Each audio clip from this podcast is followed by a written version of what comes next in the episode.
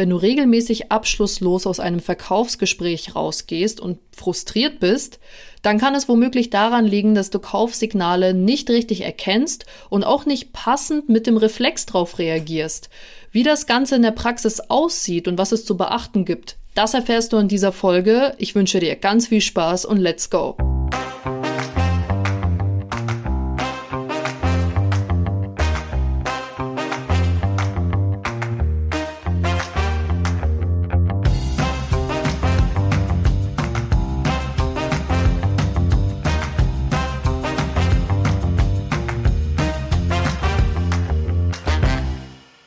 Hallöchen alle miteinander. Ich wünsche euch wie jede Woche einen wunderschönen Wochenstart.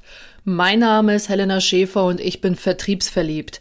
Herzlich willkommen zu meinem Podcast. Ich freue mich riesig, dass du heute wieder eingeschaltet hast und mir die Ehre erweist und mir deine Zeit schenkst, hier in diese brandneue Folge reinzuhören. Ich liebe es einfach zu podcasten und freue mich wirklich über jeden, der da den ein oder anderen Impuls mitnehmen kann. Und für all diejenigen, die neu mit dabei sind, hier nochmal eine kurze Einführung. Worum geht's in meinem Podcast? Ich denke, da liegt der Hinweis schon im Namen, vertriebsverliebt. In meinem Podcast dreht sich alles um die Themen Vertrieb, Verkauf und wie du am Ende des Tages deine Kunden richtig glücklich machst und richtig nice Umsätze mit nach Hause bringst. Und wie der Slogan es vielleicht schon verrät, Verkaufserfolg mit Persönlichkeit, verfolge ich an dieser Stelle den Ansatz, dass du am besten verkaufst. Und daran glaube ich zu 1000 Prozent wenn du deine persönlichen Stärken kennst und einsetzt und andersrum den Kunden mit seinen persönlichen Bedürfnissen in den Mittelpunkt stellst. Das ist mein persönliches Erfolgsgeheimnis, weil ich mich darauf spezialisiert habe, den Kunden richtig, richtig zu sehen, zu hören und zu verstehen und mich einfach sehr gut kennengelernt habe und weiß, okay, welche Werkzeuge kann ich am besten für meine Verkaufspraxis verwenden? Und dafür ist der Podcast auch da. Der Podcast dient als Impulsgeber, als Ideengeber und nicht irgendwie als als Instrument, was du eins zu eins kopieren kannst, weil jeder Mensch ist unterschiedlich und jeder Verkäufer oder jede Verkäuferin hat einfach individuelle Präferenzen, Stärken, Schwächen, die anders einzusetzen sind. Ja, und deswegen sieh den ganzen Podcast hier als Impulsgeber. Ich würde mich einfach riesig freuen, wenn du Impulse mitnehmen kannst und dein eigenes Ding daraus machst. Das ist mein großes Ziel hiermit. Und ich habe auch noch eine Sache, bevor wir hier in diese Folge reinstarten, die ich gerne teilen möchte. Und zwar habe ich mich wie ein Kind an Weihnachten gefreut. Ich habe mir nämlich neues Equipment zugelegt. Vielleicht hört es der ein oder andere hier schon raus. Ich habe ein neues Mikrofon. Ähm, was mich so ein bisschen an meinem alten Mikro gestört hat, ist, dass die harten Konsonanten so ein bisschen verschluckt worden sind. Also alles, was so in die P-Richtung ging, B, K, ja, wo, wo einfach die Aussprache ein bisschen härter war, da kam dann wie so ein Umbruch im Ton. Ja? Das hat mich extrem gestört und deswegen dachte ich mir, Mensch, ganz ehrlich, stocke ich jetzt einfach mein Equipment auf. Das macht einfach noch mal ein bisschen mehr Spaß. Also ab sofort genießt du mich noch mal mit deutlich besserer Klangqualität auf deinen Ohren. Ja, und damit würde ich jetzt einmal gerne in das Kernthema der Folge einsteigen. Kennst du das eigentlich, wenn du ein stundenlanges Verkaufsgespräch führst? Du den Kunden nach bestem Gewissen berätst und es richtig gut mit ihm meinst. Und dann so circa nach zwei Stunden verabschiedest du dich von dem Kunden, setzt dich in dein Auto und fragst dich, warum du eigentlich keinen Abschluss erzielt hast, obwohl das Interesse so hoch war, obwohl die Verbindlichkeit da war, obwohl die Entscheider qualifiziert waren und obwohl der Kunde eigentlich kaum Einwände, Vorwände gebracht hat, hast du keinen Abschluss erzielt. Ich weiß nicht, ob du das kennst, wahrscheinlich schon, wenn du im Vertriebsalltag auch viel unterwegs bist und einige Verkaufsgespräche schon geführt hast, mir ist das verdammt oft vor allem am Anfang passiert. Und ich habe mich wirklich gefragt, habe ich eigentlich kein Glück? Also warum? Wieso habe ich bei diesem Kunden jetzt keinen Abschluss erzielt? Die, die Voraussetzungen waren ja so dermaßen optimal. Und das ist jetzt die Frage. Was ist, wenn die ganzen Faktoren stimmen, ja? Die Bedarfsanalyse hat gepasst. Die richtigen Entscheider saßen da. Der Termin war richtig schön vorqualifiziert. Die Argumente haben gepasst. Was, wenn diese ganzen Faktoren stimmen, du aber keinen Abschluss erzielst? Dann ist es relativ wahrscheinlich, dass du auf dem Weg dorthin 20 rote Ampeln überfahren hast und du einfach die Kaufsignale vom Kunden ignoriert hast, weil du das vielleicht nicht wahrgenommen hast, weil du es vielleicht wahrgenommen hast, aber für dich selber entschieden hast, Moment mal, da fehlen noch ein paar Informationen, die ich dem Kunden so ein bisschen noch mit an die Hand geben muss, damit er eine vernünftige Kaufentscheidung treffen kann. Und das ist wirklich ein unglaublich fataler Fehler, den du in einem kompletten Verkaufsgespräch machen kannst. Jetzt mal ganz direkte Frage. Wer entscheidet eigentlich am Ende des Tages, wann ein Abschluss passend ist? Du oder der Kunde? Ich denke, dass die Antwort hier an dieser Stelle klar ist. Natürlich der Kunde. Der Kunde entscheidet am Ende des Tages, wann und was er kaufen möchte. Und um dir das ein wenig anschaulich, anschaulicher noch zu machen, bevor wir in die konkreten Kaufsignalbeispiele gehen, möchte ich dir einfach mal ein ganz, ganz alltägliches Alltagsbeispiel mit an die Hand geben, wo du dich in die Lage des Kunden reinversetzen kannst. Also stell dir mal einmal bitte vor. Du gehst zu Saturn, weil du für den Sommer jetzt bei dem hervorragenden Wetter dir einen Bluetooth-Lautsprecher kaufen willst ähm, um da ja im, im Park zu sitzen und da einfach schöne Momente zu genießen. So, du gehst da hin, sprichst die nette Verkäuferin an der Theke an und erklärst ihr, was du brauchst. Sagst ganz genau, hey, ich würde gerne einen Bluetooth-Lautsprecher kaufen. Meine Anforderungen sind, es muss auf jeden Fall wasserdicht sein, weil ich öfters mal gerne ins Freibad gehe oder an den See. Ein Tragegurt für den Transport wäre auch nicht schlecht. Guter Bass ist klar. Eine Akkulaufzeit wäre auch optimal, so circa 10 Stunden müssten schon sein. Und meine Preisgrenze läge bei 300 Euro. Was könnten Sie mir da anbieten? Also, das ist dein Bedarf.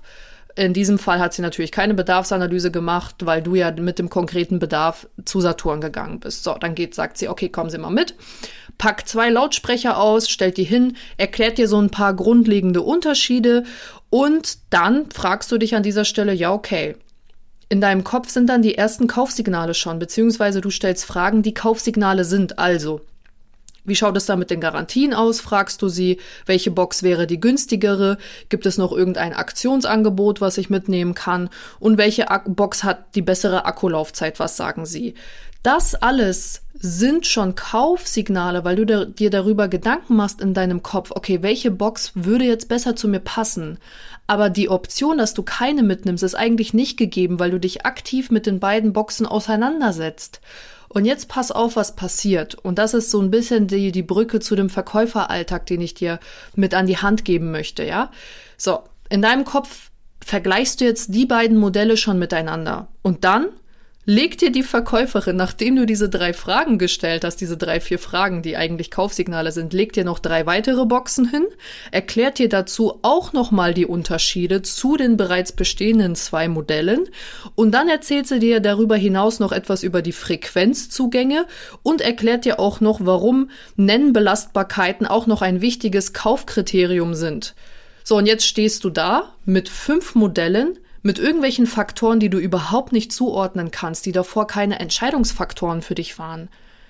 Ja, ich weiß nicht, ob, ob du das schon mal im Alltag erlebt hast, aber bei mir war das mal mit einem Fernseher so, wo ich total überschlagen worden bin mit Informationen, die ich davor gar nicht berücksichtigt habe in meine Entscheidung. Und an dieser Stelle würde ich mich dann fragen, ja, Moment mal, wo sind wir jetzt eigentlich falsch abgebogen? Also da waren ja davor die zwei Modelle, die mir ja eigentlich schon gut gepasst haben. Jetzt muss ich mir Gedanken machen über fünf Modelle und noch über zwei weitere Faktoren. Und das würde mich so verunsichern, dass ich wahrscheinlich keine Kaufentscheidung in diesem Moment treffen könnte. Das heißt, die Verkäuferin ist daran schuld, dass ich nicht gekauft habe. Vielleicht würde ich dann noch mal zu einem späteren Zeitpunkt kommen. Vielleicht würde ich mir das noch mal im Internet genauer anschauen, was sie da mit ihren Frequenz Neuzugängen meinte. Ja, vielleicht ist es ja auch ein wichtiger Kauffaktor einfach in diesem Moment. Aber als ich dorthin gegangen bin, hatte ich das nicht auf dem Schirm und habe meine Faktoren für mich definiert, die mir wichtig sind. Und die Verkäuferin hat es mir kaputt gemacht, was super fatal ist. Und das passiert im Verkäuferalltag unglaublich oft, dass wir den Kunden überfahren und noch einen drauf und noch einen drauf und es eigentlich total gut mit dem Kunden meinen. Darum geht's ja gar nicht. Aber das führt dazu, dass die Kunden dann eher weniger bereit sind abzuschließen, weil die dann wieder verunsichert sind, weil die dann keine klare Kaufentscheidung mehr haben. Und das gilt es einfach extrem zu vermeiden. Und das ist einfach etwas, was du dir hinter die Ohren schreiben solltest. Merk dir das wirklich. Wer im Vertrieb arbeitet, wird für Abschlüsse bezahlt. Das ist Fakt. Nicht für gute Gespräche und gute Beratungstermine. Ja, natürlich ist das auch wichtig. Versteh mich da bitte nicht falsch. Aber dein Geld verdienst du mit Abschlüssen. Und dein primäres Ziel ist es, Kunden zu gewinnen. Natürlich, wenn der Nutzen klar ist, aber du wirst für Abschlüsse bezahlt und nicht für die Termine. Und deswegen darfst du dir deine Chancen auf den Abschluss nicht verbauen. Für dich muss klar sein, mein Ziel ist ein Abschluss. Wie schaffst du es jetzt also an dieser Stelle, dass du diesen Bogen, diesen, diesen Bogen hinbekommst von, okay, der Kunde hat jetzt gerade hier Kaufsignale hin zu einem Abschluss. Dafür musst du erstmal verstehen, wann Kaufsignale kommen und wie du auf diese Kaufsignale reagierst. Also Kaufsignale treten auf nach deiner Vorteilsargumentation. Also Verkaufsgespräch nochmal chronologisch. Du fährst dahin, Begrüßungsphase, machst deine Bedarfsanalyse, stellst die Verbindlichkeitsfrage und dann gehst du in die Vorteilsargumentation, also Verkaufspräsentation.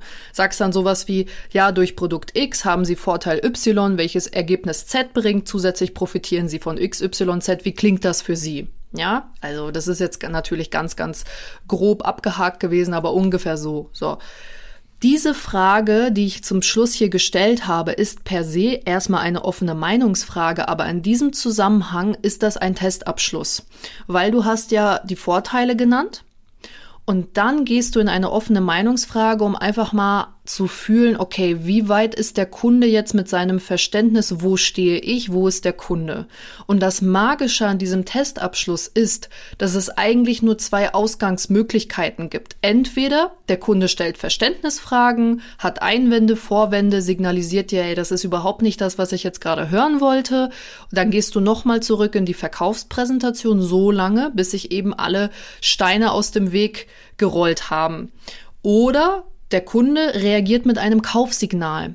Deine Aufgabe ist es, dieses Kaufsignal aktiv einmal einzuleiten, damit du die Gefahr aus dem Weg räumst, Kaufsignale zu ignorieren. Irgendwann mal später, wenn du das äh, drin hast, dann reagierst du darauf wie ein Reflex, wenn ein Kaufsignal kommt. Aber für den Anfang ist es wichtig, dass du lernst, die Kaufsignale zu provozieren, obwohl provozieren immer negativ behaftet ist, aber um es einfach bewusst einzuleiten. Ja, so. Testabschluss, wie klingt das für Sie? Dann der Kunde reagiert mit einem Kaufsignal und dann ist es wichtig für dich, einen Abschlussreflex zu entwickeln. Also, bevor wir einen Abschlussreflex entwickeln können, ist es wichtig, die Kaufsignale einordnen zu können.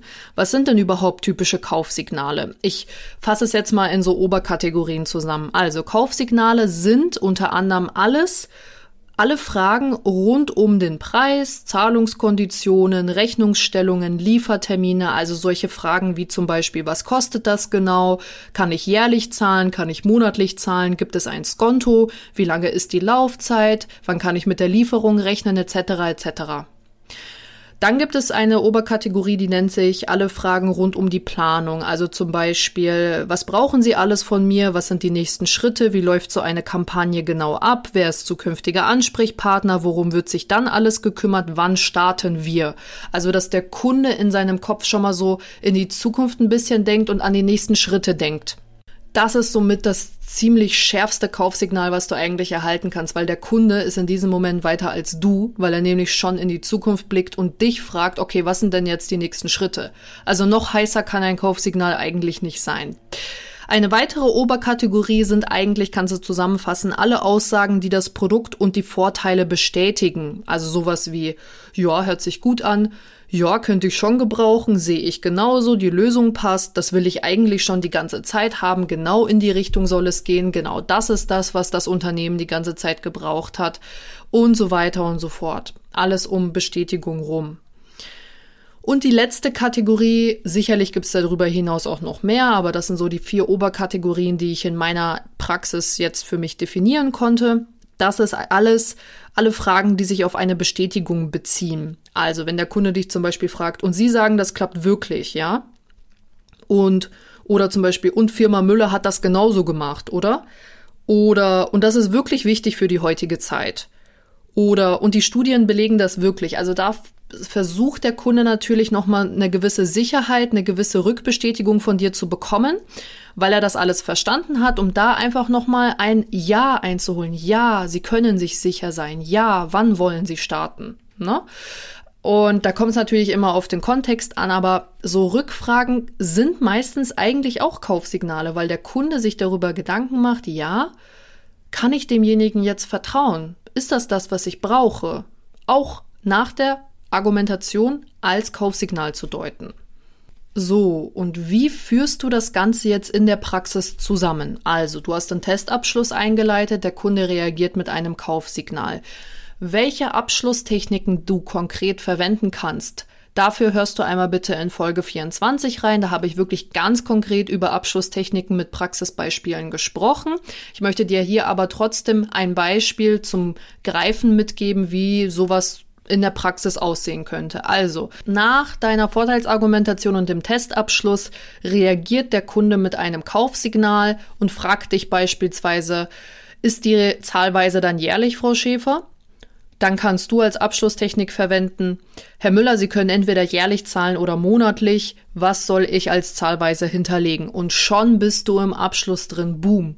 Es ist so wichtig, in diesem Moment die Verkaufspräsentation komplett hinter einem zu lassen, weil du in diesem Moment direkt in die Phase des Abschlusses gehst. Das hat überhaupt nichts mit der Verkaufspräsentation zu tun.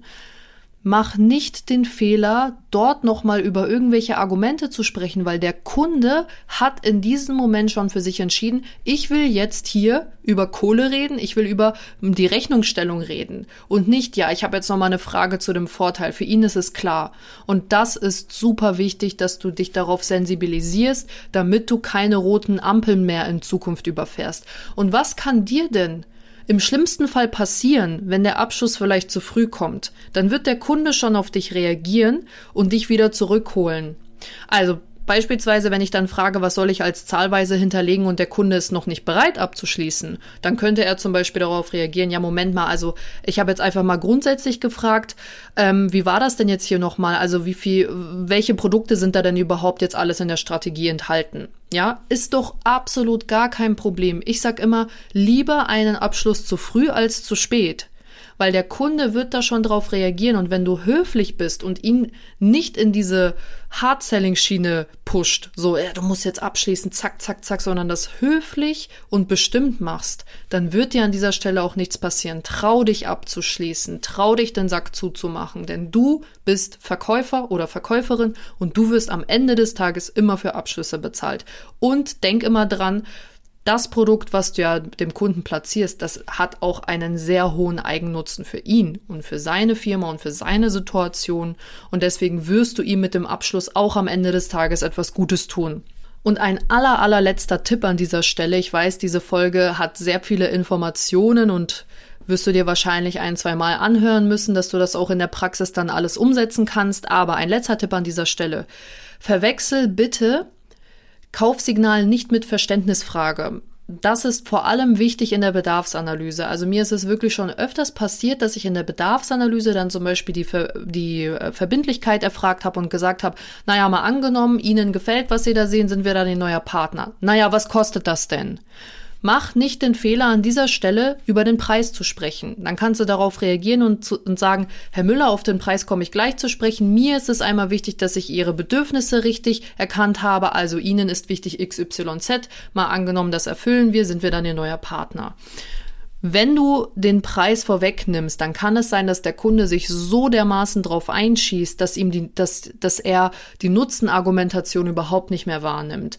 Gib dir selber die Chance, die Vorteilsargumente und den Nutzen richtig zu platzieren und erst danach über die Investition zu sprechen. Das ist mein allerletzter Tipp an dieser Stelle. In diesem Sinne hoffe ich, dass du heute wieder frische Impulse für dich mitnehmen konntest. Ich riesig darüber, dass du bis zum Schluss dran geblieben bist und ich wünsche dir wirklich das allerbeste, geile Umsätze, glückliche Kunden und ganz viel tolle Verkaufs- und Erfolgserlebnisse.